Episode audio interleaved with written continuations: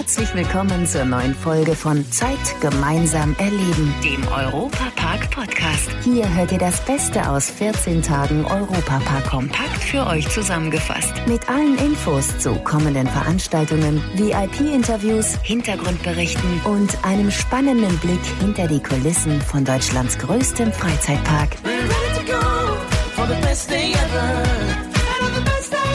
Hallo zusammen, ich bin Matthias Drescher und freue mich sehr, dass ihr wieder bei uns seid. Zu den Herbstferien hat der Europapark unter dem wiederaufgebauten skandinavischen Themenbereich eine ganz neue Fahrattraktion mit dem Pre-Opening in Betrieb genommen. Bei der öffentlichen Testphase von Snorri-Touren durfte natürlich auch Europapark-Reporter Tobias Siegwart nicht fehlen. Tobias, sag mal, warst du da als Snorri dabei oder hast du dir das einfach mal so anschauen können? Ja, genau, als Octopus Snorri. Nee, ich habe mal so anschauen können. Und ich finde, das ist eine schöne, gemütliche neue Familienbahn mit einigen technischen Neuheiten, die sie sich da haben ausdenken lassen. Also wenn du durch das skandinavische Dorf durchgehst, kurz bevor du zum Rafting kommst, ist ja rechts das Fjordrestaurant und links der Hans-Christian Andersen-Turm. Und ganz unscheinbar geht von da eine steile Treppe runter in den Keller zu Snorri-Touren. Und du steigst in Fahrzeuge ein, die sehen aus wie Schlauchboote. Und dann fährst du quasi durch die Unterwasserwelt von Rolantica, also der Welt des neuen Wasserparks. Und darin wird die Geschichte von Snorri erzählt. Das ist ein kleiner, lustiger, blauer Tintenfisch. Und was es mit dem auf sich hat, das erklärt Michael Mack von der Europapark Geschäftsführung. Der Snorri ist unser neues Maskottchen des Wasserparks Rolandica, sozusagen der Kollege von Ed und Edda. Also die Attraktion ist quasi so eine Einstimmung auf die neue Wasserwelt Rolantica. Genau, und das ganz ohne, dass du dabei nass wirst. Dafür wirst du zum Schluss aber ziemlich durchgerüttelt. Da ist nämlich noch so eine Art Flugsimulator oder 4D-Kino, wo du durch eine animierte Eiswelt fährst.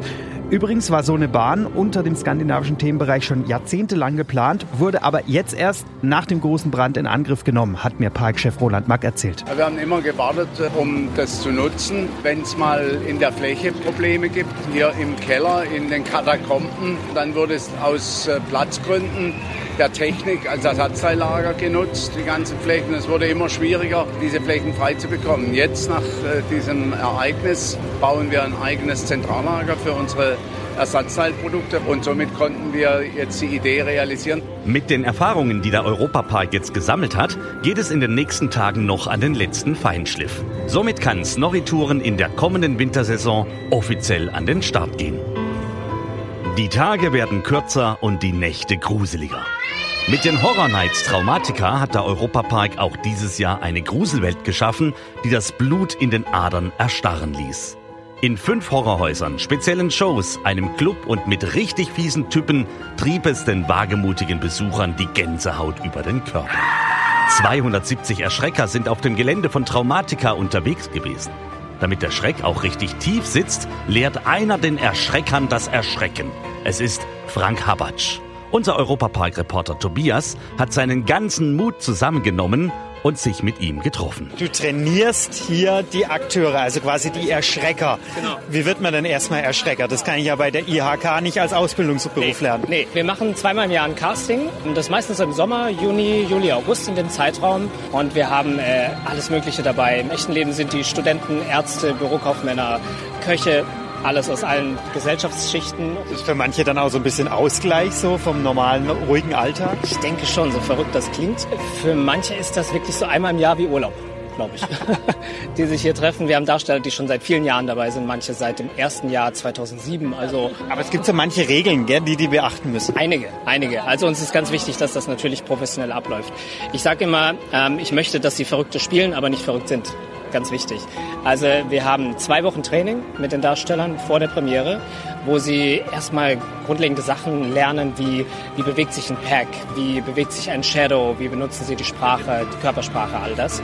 Aber all das unter ganz konkreten Regeln. Und jeder von denen ist geschult, wie verhalte ich mich in einem medizinischen Notfall bei einem Gast. Und ich habe vorhin gesehen, wenn so junge Mädelsgruppen kreischend wegrennen, dann ist das quasi ein Fressen für die. Total, total. Das ist dann wie bei einem scharfen Hund, der direkt drauf losgeht. Die kennen natürlich trotzdem ihre Grenzen, aber wir gucken auch immer natürlich, hat der Gast noch Spaß? Ist das noch, äh, ich meine, wir machen so ein Katz-und-Maus-Spiel und solange das kontrolliert abläuft, dann äh, suchen wir uns natürlich die Gäste, bei denen es gut funktioniert und dann hat man besonders viel Spaß. Ja. Aber auch wenn keine Horror Nights im Europapark angesagt sind, ist die Aufregung bei vielen unüberhörbar groß. So zum Beispiel, wenn es rasant mit den Achterbahnen durch den besten Freizeitpark der Welt geht. Zwischendurch sind aber auch mal ganz andere Töne zu hören, denn bei den Science Days Ende Oktober klang es so.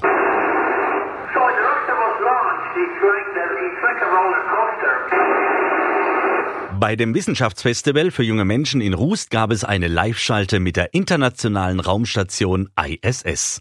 Dafür wurde eine extra große Antenne ausgerichtet, welche die Verbindung mit dem Weltall aufgenommen hatte.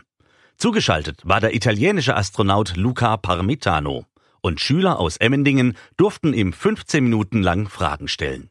Wir fragten danach, wie es denn war. Also es kam jetzt gerade vorhin noch mal ein bisschen das Gefühl auf, so wo der Funkkontakt nach oben, also zur ISS hin, nicht so richtig empfangen wurde, so oh, das könnte jetzt noch schief gehen, aber hat ja dann am Ende alles super funktioniert. Ja, also wir haben uns auf jeden Fall recht lange darauf vorbereitet. Wir haben uns auch schon letzten Frühling getroffen, um die Fragen auch zusammen zu besprechen. Und jetzt der Moment beim Sprechen war schon ein interessantes Gefühl. Man ist natürlich aufgeregt. Also meine Frage war, wie es sich anfühlt zu schweben oder ob er die ähm, Schwerelosigkeit überhaupt mag. Meine Frage war, ob er private Gespräche führen kann und ob das halt auch so funktioniert.